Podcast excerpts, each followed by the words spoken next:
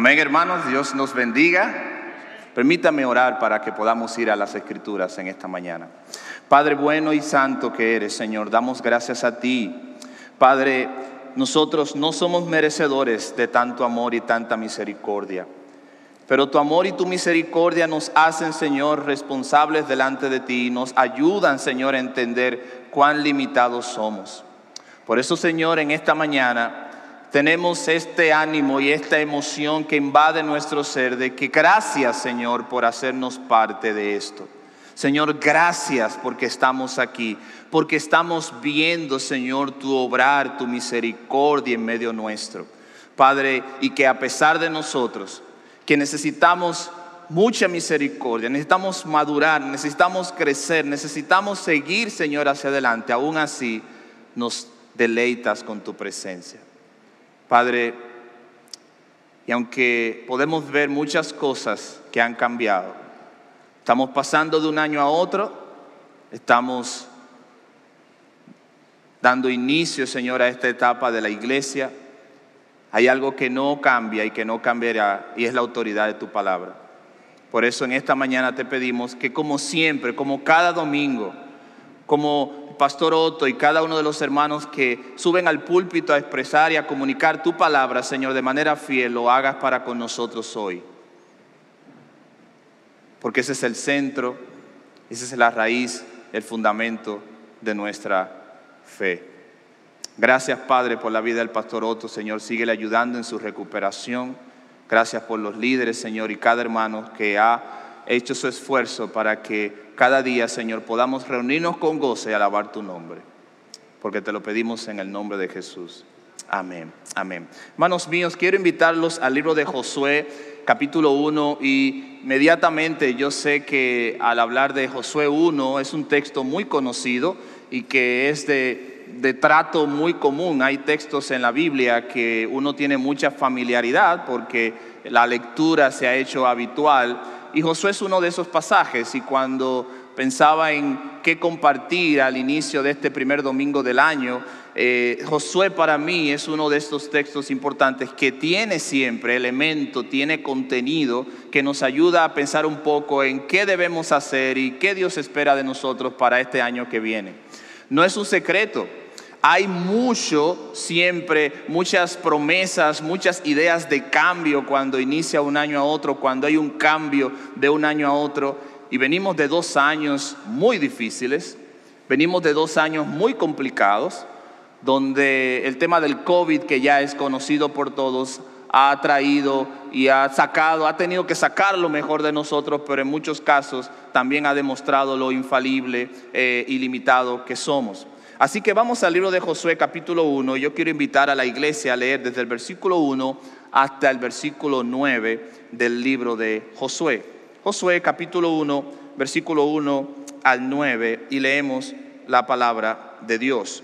Aconteció después de la muerte de Moisés, siervo de Jehová, que Jehová habló a Josué, hijo de Nun, servidor de Moisés, diciendo, mi siervo Moisés ha muerto Ahora pues, levántate y pasa este Jordán, tú y todo este pueblo, a la tierra que yo les doy a los hijos de Israel. Yo os he entregado, como lo había dicho a Moisés, todo lugar que pisare la planta de vuestro pie, desde el desierto y el Líbano hasta el gran río Éufrates, toda la tierra de los Eteos, hasta el gran mar donde se pone el sol, será vuestro territorio. Nadie te podrá hacer frente en todos los días de tu vida. Como estuve con Moisés, estaré contigo. No te dejaré ni te desampararé. Esfuérzate y sé valiente, porque tú repartirás a este pueblo por heredad la tierra, la cual juré a sus padres que la daría a ellos. Solamente esfuérzate y sé muy valiente para cuidar de hacer conforme a toda la ley que mi siervo Moisés te mandó. No te apartes de ella ni a diestra ni a siniestra, para que seas prosperado en todas las cosas que emprendas. Nunca se apartará de tu boca este libro de la ley, sino que de día y de noche meditarás en él, para que guardes y hagas conforme a todo lo que en él está escrito, porque entonces harás prosperar tu camino y todo te saldrá bien. Mira que te mando que te esfuerces y seas valiente. No temas ni desmayes, porque Jehová tu Dios estará contigo en donde quiera que vaya. Amén, amén. Dios bendiga su palabra.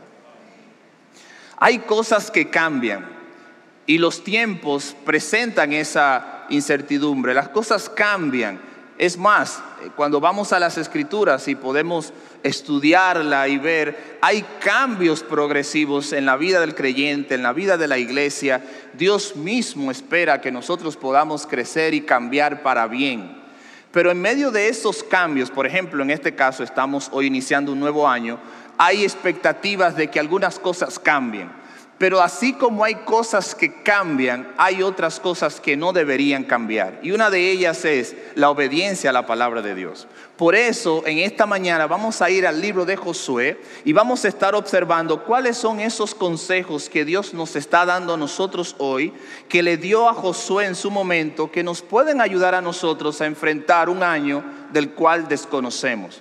Una de las cosas que trajo el 2020, el año anterior, el año antepasado, fue que la vida nos cambió en cuestión de días, de meses. Todo el mundo inició el 2020 en enero, febrero, como, como de costumbre, haciendo sus planes, haciendo los detalles de su vida, que quería hacer cambios de manera particular en su casa, en su familia. Pero inmediatamente en el mes de marzo y mes de abril todo cambió inmediatamente cuando la pandemia nos golpeó a todos. Y la vida cambió en un abrir y cerrar de ojos. Nosotros no sabemos lo que quedará un minuto después de este momento. Nuestra vida tan finita no nos da a nosotros la oportunidad de saber qué nos sucederá una semana después. Y yo creo que a la luz del texto que vamos a estar estudiando en esta mañana, Dios nos va a dar esperanza de saber que aunque yo no sé lo que pasará un minuto después, yo sí confío en alguien que conoce el tiempo y las circunstancias y ese es nuestro Dios. Así que con Josué capítulo 1, hermanos, quiero llevarlo primero al contexto quiero invitarlos a ver qué estaba sucediendo. Y algunos de ustedes conocen, Josué está siendo aquí el sucesor de Moisés, Moisés habiendo dirigido al pueblo hebreo por mucho tiempo a través del desierto, la salida de Egipto, ahora Josué, versículo 1, a la muerte de Josué en el capítulo 34 del libro de Deuteronomio anteriormente, ahora Josué es quien debe tomar las riendas. Versículo 1 aconteció después de la muerte de Moisés. Hay un cambio incluso de liderazgo, hay un cambio en la forma en la que se va a dirigir al pueblo. El gran Moisés, el líder, el caudillo, la persona a quien la mayoría de ellos habían visto incluso desde su nacimiento, falleció. Es una etapa. Y un año es una etapa, es un tiempo donde cosas agradables, cosas desagradables, donde situaciones difíciles o no tan difíciles han pasado. Es una etapa. Y hay un símil desde mi punto de vista que podemos hacer con esto. Aquí estamos entrando a una etapa. Y esta etapa que Dios le está mostrando a Josué y al pueblo es la misma idea que yo quiero que tengamos nosotros para saber qué Dios puede decirnos a nosotros en el inicio de este año que estamos hoy recién empezando. Lo primero que quiero similar aquí en el versículo 1 es quién era Josué. Josué fue por mucho tiempo un servidor al lado de Moisés, uno de sus principales líderes importantes del pueblo hebreo. Y entre otras cosas es interesante el uso del nombre de Josué, porque a la luz de lo que vamos a ver esta mañana, no solamente yo quiero darles consejos bíblicos acerca de qué hacer en el año que empieza, sino más bien también presentar a Cristo en medio de la narrativa de Josué y ver qué cosas Cristo nos enseña a nosotros para poder dirigir el año que recién estamos empezando. Por eso su nombre, el nombre de Josué, es muy importante, porque la unidad del nombre hebreo es el mismo sentido del nombre de Jesús. Dios es salvación. Básicamente ambos nombres vienen de la misma raíz. Es más, el nombre de Josué originalmente era Yeshua, es decir, de donde viene el nombre de Jesús. Y hay una conexión directa entre la persona, el liderazgo, el ser, quien era Josué, y la persona de Cristo en cuanto a lo que ellos hicieron como líderes en el pueblo hebreo. Entonces, cada vez que veamos una acción o petición de Josué en esta mañana, yo voy a tratar con la gracia del Señor de relacionarlo con nuestro Señor Jesucristo. Así que vamos a ver los principios y los consejos que Dios le da a Josué. Vamos primero al versículo 5.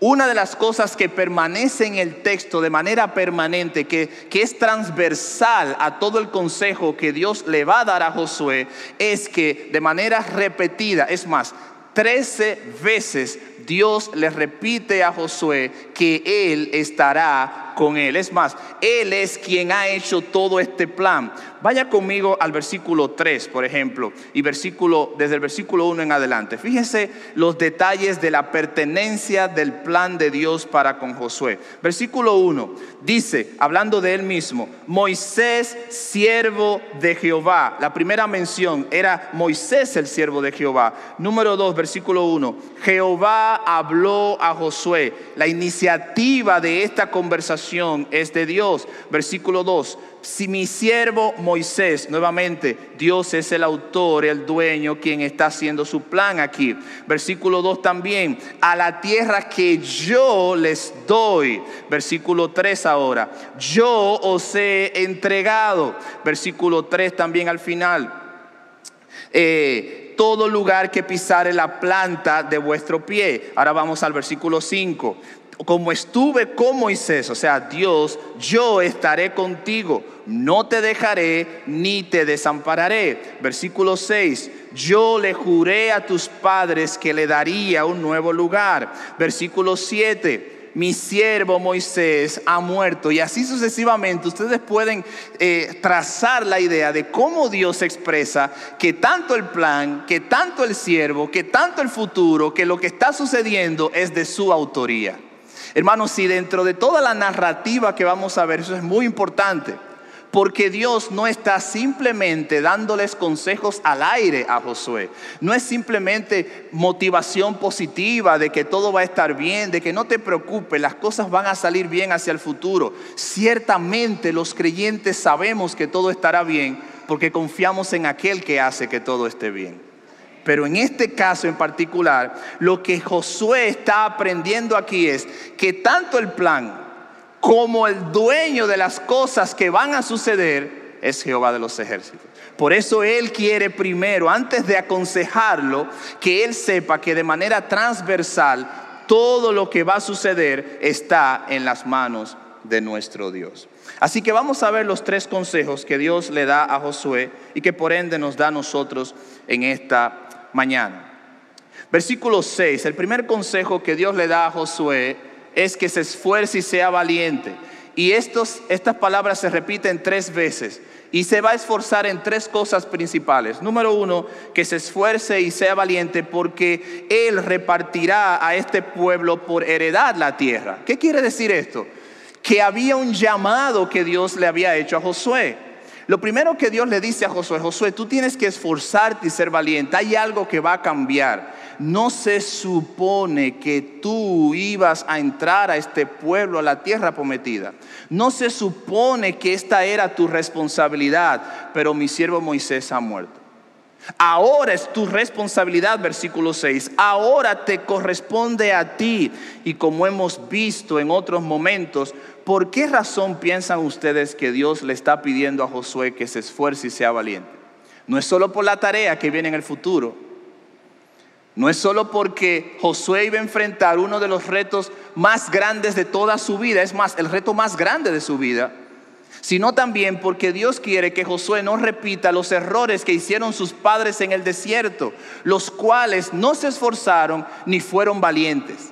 Entonces Dios le está pidiendo a Josué no solo que sea esforzado y valiente en el futuro, sino también que sea esforzado y valiente para no cometer los pecados de sus padres. Debemos esforzarnos y ser valientes para no quedarnos haciendo lo mismo del año pasado. Debemos esforzarnos y ser valientes porque este año que recién empieza hoy, mañana a las 6 de la mañana, cuando suene la alarma para ir al trabajo, hay cosas que tú no sabes ni yo sé que va a suceder. Entonces yo necesito ser esforzado y valiente porque esa es la parte que me corresponde. Pero como vamos a ir viendo de manera paralela, Dios le está pidiendo a Josué que haga cosas, pero hay cosas que Josué no puede hacer. Hay cosas que Josué en el texto no puede hacer. Pero hay algo que Él puede hacer. Y ese paralelismo que se va dando en cada versículo que vamos a estudiar es una aplicación hermosa para nosotros. Tú no debes esforzarte en aquello que no debes hacer, sino en lo que tienes que hacer. Dios le dice a Josué que Él le ha dado toda la tierra que ellos con sus ojos ven. Eso lo hizo Dios. El esfuerzo de Josué, el trabajo de Josué es esforzarse en cumplir eso que ya Dios le ha prometido. Lo que Dios ha prometido es de Él y lo que tú tienes que hacer es esforzarte y ser valiente.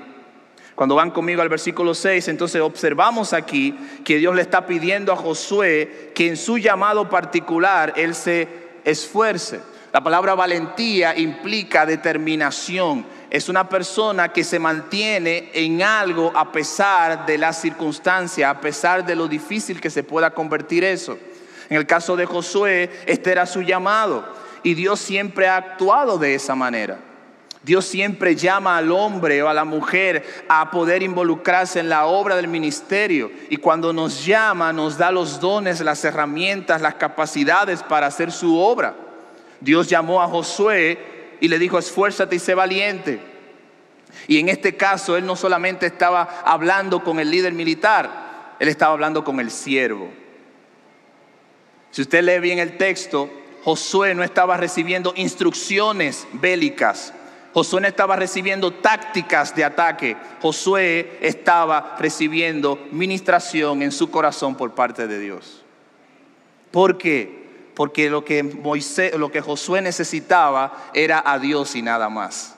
Lo que Josué necesitaba para enfrentar este reto que se le venía por delante era confiar en el Señor. Lo que Josué necesitaba no eran estrategias armamentistas, lo que Josué necesitaba era Jehová de los ejércitos. Yo no sé lo que vendrá, yo no conozco el futuro, pero cada uno de nosotros, los que somos hermanos e hijos de Dios, sabemos que Dios sí lo conoce. Es impresionante la introducción del texto, es impresionante la evolución del texto, es impresionante cómo Dios va tejiendo en Josué la importancia de que solamente Él era suficiente para enfrentar los retos que Josué tenía por delante. Él no necesitaba otra cosa, él no necesitaba ninguna estrategia, él necesitaba a Dios. Y cuando tú te esfuerzas y eres valiente en aquello que Dios te ha llamado, entonces te vas a dar cuenta al poco tiempo que eso a lo cual Dios te ha llamado te puede costar incluso la vida misma. Josué fue llamado, pero no solamente él fue llamado. Cuando vamos al libro de Génesis capítulo 12 encontramos que Dios llamó a Abraham y lo llamó de su casa y de su parentela y le dijo, sal de tu tierra a un lugar que yo te mostraré, un lugar que Abraham nunca había estado, un lugar que nadie había conocido, que precisamente él le iba a llamar a esta tierra prometida. Y él le dijo, deja todo, abandona todo, déjalo todo, yo te he llamado. Pero Dios no solamente llamó a Abraham, Dios también llamó a Moisés. Luego de Moisés haber hecho eh, por sus propias manos la justicia de asesinar a aquel egipcio porque había estado también castigando al hebreo, Moisés tuvo que escapar y Dios lo preparó, Dios le enseñó, Dios lo guardó, Dios lo protegió y luego Dios lo llamó. Pero Dios no solamente llamó a Moisés, también llamó a David, llamó a Pablo, llamó a Juan el Bautista. ¿Por qué? Porque Dios llama cuando Él quiere usar a alguien para servirle. Pero no solamente llamó a Moisés, no solamente llamó a Juan el Bautista, no solamente llamó a David, no solamente llamó a Pablo, también te llamó a ti, me llamó a mí. Y si esto es verdad, entonces Él también te ha equipado y te ha dado lo que tú necesitas y lo que tú necesitas es a Dios más que todas las cosas. Porque el 2020 nos enseñó que aunque tengamos todo y no tengamos a Dios, no tenemos nada. Mucha gente estaba segura en sí misma Mucha gente estaba segura en lo que había acumulado y muchas personas se dieron cuenta que eso era simplemente paja que se lleva el viento. Y alguno podría pensar, eso es más de la retórica cristiana evangélica, que nos lleva a entender que el mundo material no tiene ningún tipo de valor. No, eso es filosofía de antaño. La realidad es que vivimos aquí y respiramos aquí, estamos aquí. El Señor Jesucristo le dijo a su Padre orando en Juan 17, Padre, no te ruego que lo quites del mundo, sino que lo guardes del mal. En pocas palabras, el Señor sabe que viviremos aquí hasta que Él regrese. Y mientras Él regrese, Él nos equipa, nos ayuda. Porque el eje transversal de toda la historia, yo estaré contigo. Yo estaré contigo, yo estaré contigo, yo estaré contigo. Y aunque no lo podemos usar como una cábala, como una frase para que nos ayude, eso no funciona así. Pero cuando estés en situaciones difíciles desde mañana a las 6 de la mañana, recuerda que Dios estará contigo. Fíjense, Él nos llama. ¿Por qué nos llama? Bueno, Él nos llama porque nos ama. Citando a Charles Spurgeon, que un sermón basado en este texto, Charles Spurgeon dice que la obediencia es el valor práctico más alto. Él añade en ese mismo sermón, la mayor hazaña de la vida cristiana es obedecer a Cristo. Hermanos míos, esto es una hazaña que jamás podrá realizar ningún hombre a menos que haya aprendido la regla de la fe, haya sido inducido a descansar en Cristo y a avanzar por el sendero de la obediencia con una fuerza que no es suya, que no es propia, pero que ha recibido de la obra del Espíritu Santo que mora en él. O sea, Josué, esfuérzate y sé valiente. Pero no vamos a salir de aquí con la trinchera en la mano. Yo me esforzaré tanto que aquí nadie me va a detener. Tengo tanta fuerza en mí, tengo tanto ánimo, me han dado tanto ánimo en mí que puedo salir y hacer lo que sea. No funciona. Porque lo primero que pasará es que al salir allí te toparás con un vehículo y un chofer que se va a meter en tu camino, inmediatamente la gracia y la fe que tenías se pone en juego. Inmediatamente. ¿Por qué? Porque no depende de nosotros. Parecería que lo es y debería ser así, pero Dios le dice a Josué, Josué, esfuérzate y sé valiente en algo que yo te he prometido. Abraham, sal de tu tierra y tu parentela a un lugar que yo te mostraré. Esta unidad en el trato, en la relación, en la vida, entre lo que nosotros hacemos y entre lo que Dios hace, debe ser uniforme, debe estar unida. Porque sin Él nada podemos hacer, dice Juan capítulo 15, versículo 5. Sin Él nada podemos hacer. Entonces, sé fuerte y valiente, hermano, en este año que empieza, en aquello en lo que Dios te ha llamado. Si tú no sabes a qué Dios te ha llamado, si tú todavía no entiendes por qué estás viviendo, si tú todavía no sabes la razón por la que estás en este mundo, no en la iglesia, en este mundo, yo te invito que antes que el año avance, tú le preguntes al Señor, Señor, ¿a qué tú me has llamado? Dios tiene un plan para cada uno de nosotros. Dios tiene un propósito para cada uno de nosotros. algunos ese llamado es de manera, de, manera eh, escandalosa o algo bien pronunciado. Para algunos el llamado es un poco más personal, pero la, la forma que sea, yo te invito a que puedas preguntarle al Señor a qué Él te ha llamado. Y cuando tú sepas eso, a lo que Dios te ha llamado, hazlo con tanta pasión, tanto fervor, tanta determinación, tanta valentía, tanto esfuerzo, que al final Dios, tu Dios, se lleve la gloria de eso. Dios llamó a Josué y le dijo, mi siervo Moisés ha muerto, hay algo que hacer, yo te pido que seas valiente en obedecer tu llamado. ¿Por qué? Bueno, porque cuando hemos sido comisionados por Dios para algo, no es un camino recto, es un camino de, subidas, de curvas, de curvas pronunciadas, situaciones difíciles. Y Dios solamente le está diciendo a Josué ahora que sea valiente en el llamado, pero no le está dando detalles. Aquí, cuando usted va del versículo 1 al 6, que es como la introducción del llamado, Dios no da ningún detalle. Él no dice que Él se va a enfrentar a tantas personas del ejército de los filisteos. Él no dice que la ciudad de Jai tiene esta circunferencia. Él simplemente le está diciendo, sé esforzado y valiente en lo que yo te estoy diciendo. Porque muchas veces, si me pongo yo como ejemplo en ese punto, nosotros queremos todos los detalles para obedecer a Dios. Y eso no es obediencia. Obediencia es que cuando Dios nos dice algo, lo obedecemos porque Él solamente lo está diciendo. Eso es suficiente. Josué no está recibiendo detalles, Josué está recibiendo el mandato. Por eso Charles Spurgeon en esta parte que acabamos de citar dice lo siguiente, la obediencia es la más alta noción de la práctica de un cristiano. Cuando una persona puede demostrar que ama a Dios es cuando lo está obedeciendo.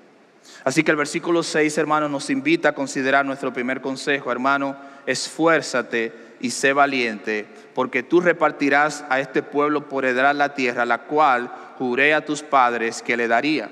Pero hermanos, no es que nosotros vamos a repartir ninguna tierra prometida. Pero hay algo particular que Dios te ha llamado a hacer, que si en este momento no lo estás haciendo, yo estoy seguro por la palabra de Dios que no te está yendo muy bien en tu vida. Porque cuando una persona no hace aquello por lo cual Dios le ha llamado, sufre mucho. Pero no es Josué nuestro ejemplo más perfecto. Vayan conmigo al libro de Mateo capítulo 16, versículo 21 al 25. Cuando hablamos de hombres de Dios que hicieron grandes cosas, y cómo los admiramos, cómo los reconocemos por su proeza y por su empeño, hay la tendencia de, qué sé yo, exaltarlo en desmedida. Pero como les dije al principio, mi propósito en esta mañana no es exaltar únicamente a Josué, sino presentar a Cristo a través de Josué.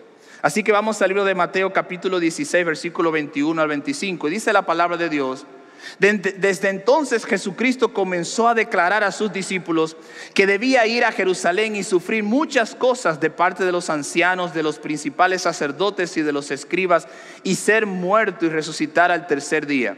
Y tomándole aparte, Pedro comenzó a reprenderle diciendo, no lo permitas, Dios Señor, eso nunca te acontecerá. Pero volviéndose, él dijo a Pedro, Quítate de delante de mí, Satanás, porque me eres pieza de tropiezo, porque no estás pensando en las cosas de Dios, sino en las de los hombres.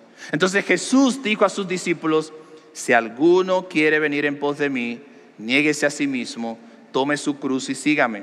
Porque el que quiera salvar su vida la perderá, pero el que pierda su vida por causa de mí, la hallará.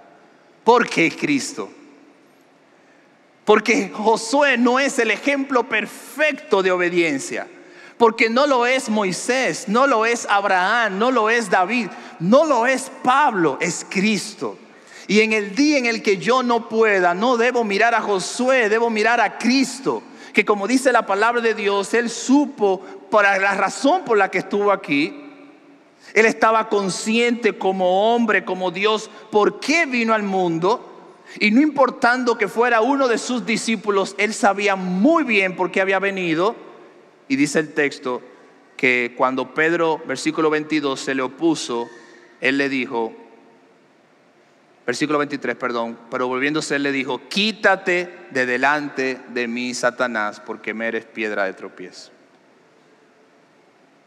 Es decir, si tú sabes a qué Dios te ha llamado, de manera práctica, Usa eso para tu iglesia local.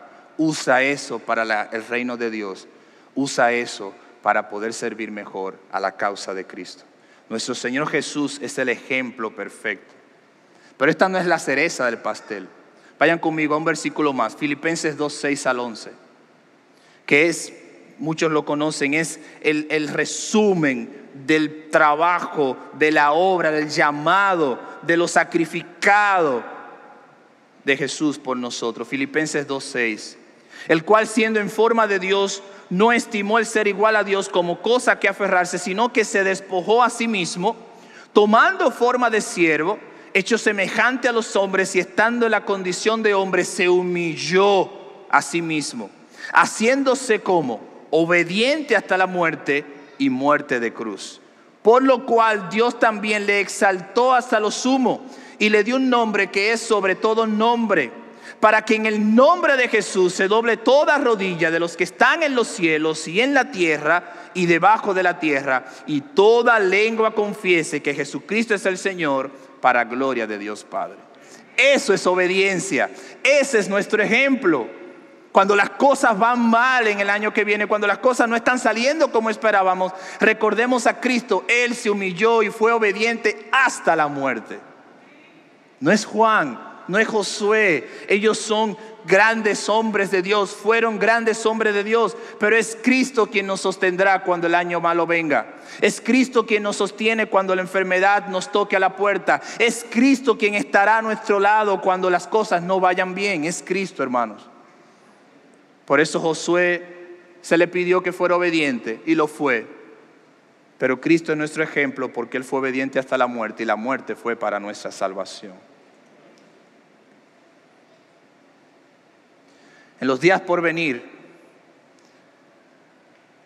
en el día de mañana, cuando tú puedas o no puedas, cuando tengas las fuerzas o no las tengas, cuando te sientas con ánimo o no te sientas con ánimo, cuando estés en enfermedad o estés en salud, en cualquier momento de tu vida confía en Cristo, Él es tu ayudador.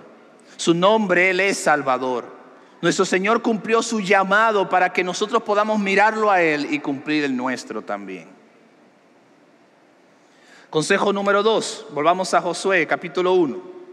No solamente Dios le dice a Josué que debe ser esforzado y valiente en aquello que Él le está pidiendo que haga, sino que también le está pidiendo a Josué que se esfuerce en algo importante, versículo 7.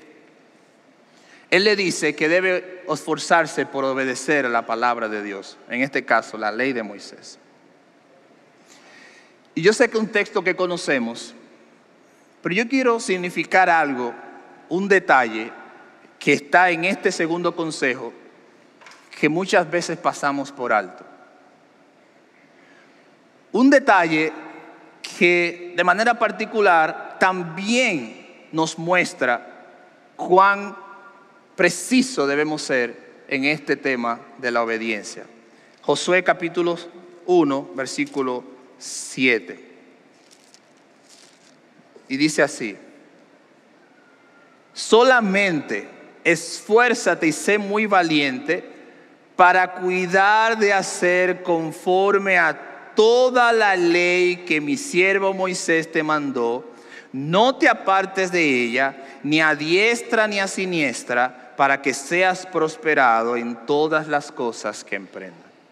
Lo segundo que Dios le dice a, a Josué es, tú tienes que ser detallista en la obediencia. En la expresión del versículo 7, lo que Dios le está diciendo a Josué es, fuérzate y sé muy valiente para cuidar de hacer conforme a toda la ley que mi siervo Moisés te mandó. No una parte de la ley, no algunos principios de la ley. Y créanme que esto es sumamente importante para mí, espero que lo sea para ustedes. La invitación de Dios a Josué no fue que él fuera simplemente un escogedor y seleccionador de las reglas que él quería obedecer. Dios le está diciendo a Josué, yo quiero que tú seas esforzado y valiente en obedecer toda la ley, todo lo que Moisés te ha dejado, todo lo que Moisés ha recibido, porque todo lo que Moisés ha recibido, Dios se lo dio de manera muy particular. Entonces, cuando nosotros hablamos de este segundo consejo, no solamente estamos haciendo la misma repetición, que dicho sea de paso, no debemos cansarnos de hacerlo. De hermanos, el próximo año vamos a leer más la palabra de Dios, vamos a involucrarnos más en las escrituras, vamos a tener nuestro tiempo devocional, vamos a, a, meditar en la palabra, vamos a dedicarnos, vamos a introducirnos en ella. Claro, eso es importante y eso es lo que estamos reflejando, pero ahora enfatizando el hecho, hermanos, de que no seamos selectivos con qué obedecer o no. Y se lo pongo de esta forma. El que no conoce a Cristo señala al cristiano que es muy detallista en la observación de la palabra de Dios y le dice, no hay que ser tan exagerado. Tú eres demasiado ortodoxo, eres demasiado legalista, eres demasiado conservador en obedecer la palabra. Pero esa misma persona que nos dice eso es muy probable que cuando esté buscando a un contable para que maneje sus cuentas financieras, le gustaría a alguien tan detallista y tan calculador, porque le gustaría tener eso en orden. Fíjense, no se trata de cómo somos, sino te trata a quién estoy yo obedeciendo. En este caso, las personas no les gusta, no se atreven, les da cierta... Eh, distanciamiento cuando una persona es bien enfocada en obedecer la palabra de Dios, pero les gustaría contar con esa persona para que cuide sus finanzas. Recordamos a José.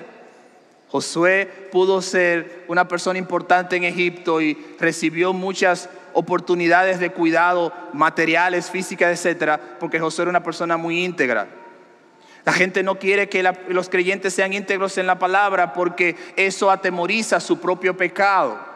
Pero Dios le está diciendo a Josué aquí como segundo consejo, y es mi consejo para ustedes en esta mañana, para este año que viene, hermano, sé detallista en obedecer la palabra de Dios. No obedezca simplemente algunos detalles de la palabra, obedece toda la palabra de Dios. Toda la escritura es inspirada por Dios. ¿Y ustedes quieren ver cómo esto se ve reflejado? Vayan conmigo al Salmo 119, 105, un texto que yo estoy seguro que conocemos. Es más, creo que hasta de memoria lo podríamos decir. Lámpara es a mis pies y lumbrera, una lámpara. Miren la imagen que utiliza las escrituras. ¿Para qué? Yo necesito una lámpara para alumbrar mis pasos, para no tropezarme. ¿Por qué? Porque el lugar por donde estoy caminando es oscuro de tal forma que yo no puedo ver los detalles, no puedo ver si hay un mueble mal ubicado. Son detalles. La Biblia es una lámpara que nos ayuda a nosotros a entender, hermanos, por dónde caminar para evitar que nosotros podamos tropezar en el mundo que estamos viviendo. Es una lámpara. Y si tú quieres conocer lo que Dios espera de ti el próximo año, usa la palabra de Dios como su lámpara como una lámpara para tu vida. Pero nuevamente, no es Josué. ¿Es quién? Cristo. No es Josué, es Cristo. Y si hay alguien que obedeció hasta la última letra todo lo que su padre dijo, fue Cristo. Josué obedeció, Josué fue un gran hombre de Dios, pero quien realmente es nuestro ejemplo de obediencia es Cristo. Por eso no es traerte este año a Josué, es traerte a Cristo y lo que Él puede hacer por nosotros. Vayan conmigo ahora a Mateo capítulo 26. Vamos a ver algunos versículos de este capítulo 26, brevemente. Mateo capítulo 26, versículo 36 al 46, dice, entonces llegó Jesús con ellos a un lugar que se llama Getsemaní y dijo a sus discípulos, sentaos aquí entre tanto que yo voy y oro. Y tomando a Pedro y a los hijos de Zebedeo, comenzó a entristecerse y a angustiarse en gran manera. Entonces Jesús les dijo, mi alma está muy triste hasta la muerte. Quedaos aquí y velad conmigo. Yendo un poco delante, se postró sobre su rostro orando y diciendo, Padre mío, si es posible, pasa de mí esta copa, pero que no sea como yo quiero, sino como tú. Vino luego a sus discípulos y los halló durmiendo y dijo a Pedro, así que no habéis podido velar conmigo una hora, velad y orad para que no entréis en tentación. El espíritu la verdad está dispuesto, pero la carne es débil. Otra vez fue y oró por segunda vez, diciendo, Padre mío, si no puede pasar de mí esta copa sin que yo la beba, hágase que tu voluntad. Y así, hermanos, yo sé que ustedes lo conocen, hay una serie de textos donde el Señor Jesús nos enseña que parte, es más, no, no está bien. Todo su propósito en este mundo fue venir a hacer lo que su Padre le dijo que hiciera. Y yo no sé qué has pensado ya para el día de mañana, pero si tu decisión más importante es hacer lo que Dios te ha dicho que hagas, hermano, vas por el mejor camino que puedes transitar. Número tres, tercer consejo Tercero y último. Versículo 9. Mira que te mando que te esfuerces y seas valiente. No temas ni desmayes porque Jehová tu Dios estará contigo en donde quiera que vayas. Primero, esfuérzate en cumplir el llamado de Dios para tu vida. Segundo, esfuérzate en cumplir y obedecer en detalle la palabra de Dios. Y tercero, hermano, esfuérzate y no temas en donde quiera que estés. Esto es interesante, porque somos una iglesia, somos una familia en la fe, somos un cuerpo en Cristo. Pero asimismo, cada uno, dependiendo del área de trabajo, de estudio donde está, se involucra y está en muchas cosas. Y eso nos lleva a conocer personas, a conocer lugares, es decir, a vivir. Eso es lo que se llama vivir. Por eso cuando se expone la palabra, esa es la riqueza de las escrituras. Es como una semilla que se riega por todo el campo, pero no sabemos el fruto dependiendo de tu propia vida, del propio lugar, o de tu fe, o de tu madurez. En este caso, fíjense la instrucción del Señor a Josué. Esfuérzate y sé valiente donde quiera que vayas. Primero, eso demuestra que Josué no sabía muy bien exactamente todo lo que le depararía pero Dios sí le está diciendo, esfuérzate donde quiera que vayas porque yo conozco para dónde vas. Yo conozco el lugar, yo conozco las circunstancias, yo conozco específicamente a dónde te guiaré. Esa fue la misma invitación a Abraham, deja tu tierra y tu parentela, una tierra que yo te mostraré. Hermanos, yo no sé qué más difícil podría convertirse el próximo año, yo no sé qué más complicaciones podría traer hemos empezado con muchas dificultades, aún en nuestra propia iglesia. Cada hay hermanos que han sido contagiados, nada que alarmarse, pero hermanos, no sabemos qué nos deparará. Pero si nuestra confianza está en el lugar o en las circunstancias o hacia dónde vamos, entonces vamos a tener mucho sufrimiento. Nuestra confianza debe estar en aquel que nos está guiando, que es nuestro Dios. Por eso Jesús le dijo a sus discípulos, a donde yo voy ustedes no pueden estar. Pero les dijo en ese mismo contexto, confíen que yo he vencido al mundo. O sea, confíen en mí, crean en mí. Pueden tener dudas, es parte de nuestra naturaleza caída. Pueden tener situaciones difíciles, pero confíen de que yo tengo control de todas las cosas. Josué, tú no sabes para dónde vas de manera específica, pero confía, confía, cree, no dudes, sígueme, es la invitación. ¿Por qué? Versículo 9, porque donde quiera que tú estés, yo estaré contigo. Ese es el eje transversal de toda la invitación.